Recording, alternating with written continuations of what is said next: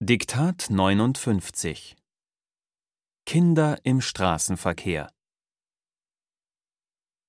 Alle elf Minuten verunglückt in Deutschland ein Kind im Straßenverkehr. Gedankenstrich.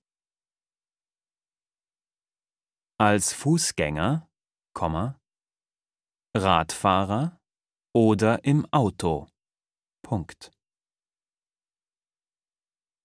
1999 waren es 49.200 Kinder,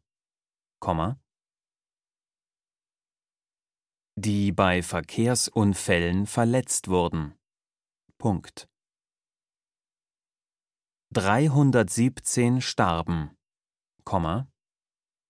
die meisten von ihnen als Autoinsassen. Punkt. Ein Verkehrsclub fordert nun zum Schutz der Kinder eine Höchstgeschwindigkeit von 30 km/h in allen Wohngebieten. Punkt.